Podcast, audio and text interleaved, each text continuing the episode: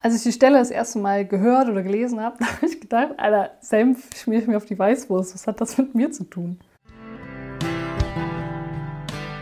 Lena, der Eulenfisch-Podcast mit Lena Beuth. Vielleicht muss man aber auch erstmal anfangen mit dem Reich Gottes. Also das Gute in Fülle und das speziell Christliche ist ja, dass es schon angebrochen ist und wir es einander auch erfahrbar machen können. Aber es ist eben noch nicht ganz da. Eine Spur können wir in den Alltag tragen.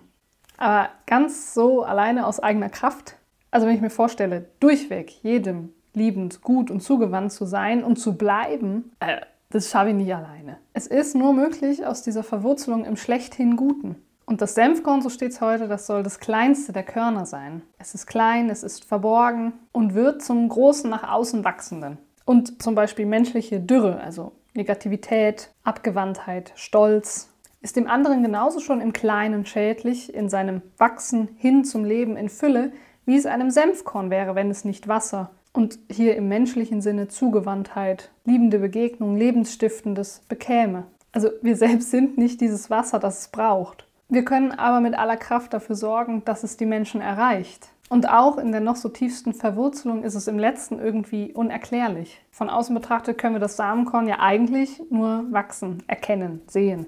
Aber das Entscheidende ist der Glaube, aus dem heraus wir die Dinge anschauen und unser Mögliches dazu tun. Und in jedem Menschen ist diese Anlage auf Gott hin.